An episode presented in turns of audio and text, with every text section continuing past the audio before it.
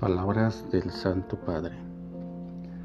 Si tú tienes el corazón cerrado, la fe no entra.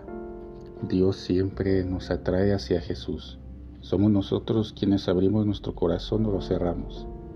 En cambio, la fe, que es como una semilla en lo profundo del corazón, florece cuando nos dejamos atraer por el Padre hacia Jesús y vamos a Él con ánimo abierto, con corazón abierto, sin prejuicios entonces reconocemos en su rostro el rostro de Dios y en sus palabras la palabra de Dios, porque el Espíritu Santo nos ha hecho entrar en la relación de amor y de vida que hay entre Jesús y Dios Padre.